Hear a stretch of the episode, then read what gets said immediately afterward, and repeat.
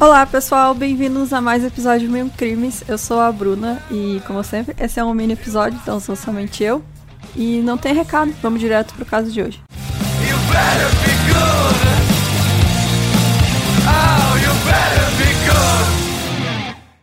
Oh, o Florisvaldo de Oliveira ele nasceu em um show em São Paulo, em 18 de novembro de 1958 e o apelido Bruno vinha desde a época da escola que ele frequentou em Catanduva. Esse apelido era, na verdade, uma provocação de seus amigos que comparavam ele com um bêbado da cidade. Então, era esse bêbado alcoólatra, né, conhecido como Bruno, e aí chamavam ele de Bruno também. E com o tempo, esse apelido, apelido foi ficando, e aí até a mãe dele começou a chamar ele de Bruno. E ele entrou para a polícia militar por volta dos 20 anos, e aí depois disso ele percebeu que não era o trabalho de policial, não era tão lucrativo quanto virar um miliciano, justiceiro, na visão dele, era justiceiro, que era matar pessoas em troca de dinheiro. Então ele virou um mercenário.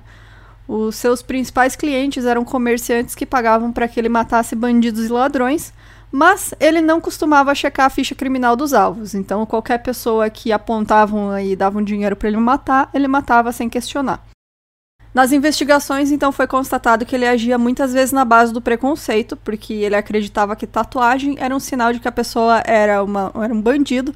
É, tem até o exemplo de uma vítima dele que tinha uma tatuagem de uma cruz no pulso, de um crucifixo. Então, nem se a tatuagem era religiosa, ele aceitava. Então você só imagine o outro tipo, qualquer, todos os outros tipos de preconceito que ele tinha também, né?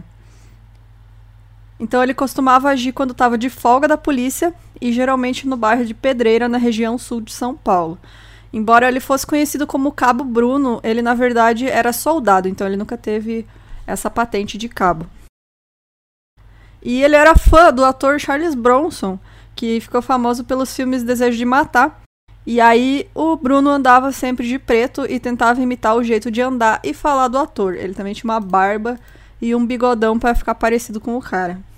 Então, quando o cabo Bruno matava, geralmente não ficavam sobreviventes, exceto por uma vez, que foi o José Aparecido Benedito, que foi baleado e sobreviveu porque se fingiu de morto. Ele foi uma das testemunhas que identificou o Bruno como autor de vários assassinatos durante a investigação. Então, em setembro de 83, quando ele tinha 23 anos, ele foi preso pela primeira vez, acusado de 20 assassinatos e levado para o presídio militar Romão Gomes, na capital paulista. Na época, então, ele confessou apenas um, que aconteceu em fevereiro de 82 na favela do Jardim Selma, e quem denunciou ele foi um amigo de uma das vítimas da chacina, chamado Carlos Pasternak Batista, que tinha 16 anos e foi baleado próximo a um parque de diversões. O cabo Bruno chegou a admitir cerca de 20 assassinatos e, segundo os familiares, as outras vítimas teriam sido atribuídas a ele sem provas, apenas para que tivessem um culpado. Mas as investigações apontam que o número de vítimas deles chega a mais de 50. E como ele não agia sozinho, também era como se fosse uma gangue, é, esse número pode ser muito maior e a gente também nunca vai saber. O que se tem de informação é que a polícia começou a investigar isso e a princípio teve muito trabalho porque tinham altos escalões envolvidos, né? Mas em, com o tempo, quando eles foram conseguindo mais provas, esses caras viram que não tinha como fugir, né? E acabaram cedendo e aí felizmente a polícia conseguiu fazer um trabalho de investigação decente. No total, então, o cabo Bruno passou por 12 julgamentos e antes de ser preso e condenado a 113 anos de prisão. Ele fugiu três vezes entre 83 e 1990 e foi recapturado pela última vez em maio de 91. A Corregedoria da Polícia Militar fez uma investigação da última fuga dele, porque eles descobriram que o Bruno mandava cartas para a família, e aí um dos policiais se disfarçou de carteiro e ficou esperando de tocaia na rua de um dos familiares até que chegou a carta dele que tinha o endereço dele de remetente. Então, ele não era muito esperto, não.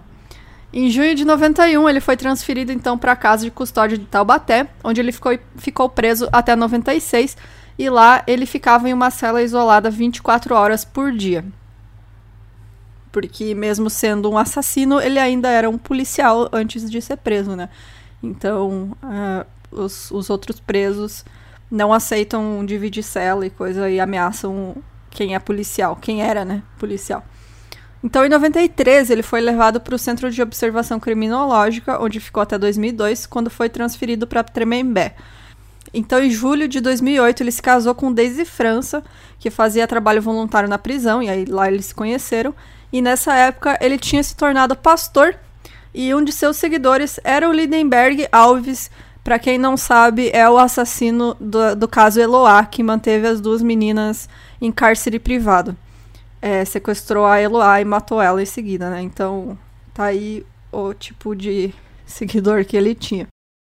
Então, em 2009, é, o Bruno pediu para que o regime dele fosse convertido para o semiaberto, e aí, depois de vários testes psicossociais, teve um parecer favorável, ele também teve um comportamento exemplar dentro da cadeia, exceto pela, por aquelas fugas, né? Mas desde os anos 90 ele não tinha tentado fugir mais. Então em 2012 ele ganhou a liberdade. Só que um mês depois dele ser liberto, ele foi morto a tiros. De acordo com a polícia militar, ele estava voltando para casa, acompanhado de alguns familiares, quando dois homens se aproximaram, um de cada lado da rua, e dispararam mais de 20 vezes contra o Bruno, que morreu na hora. A maior parte dos tiros atingiu o rosto e o abdômen dele. E segundo o tenente da PM, o Mário Tonini, foram vários disparos só contra ele e tudo indica que foi uma execução, mas ainda depende da investigação da polícia militar. É, então aí, né, cara, ele era um psicopata então, psicopata quanto os outros serial killers que a gente coloca aqui, ele só tinha um, uma justificativa para ele na cabeça dele diferente. E até hoje não se sabe quem que foi que matou ele, mas com certeza ele tinha muitos desafetos e foi a consequência de tudo que ele fez, né? Acabou sendo morto. Mas é isso, gente. É, se você tiver qualquer indicação de caso, pode mandar pra gente no Instagram ou no milincrimes.gmail.com. Entra lá no nosso site, tem o botão de apoio para você dar uma força pra gente. E apoiando com mais de 15 reais mensais, você tem direito a ouvir a gravação do episódio principal toda segunda-feira às 21 horas. E então, até semana que vem. Tchau.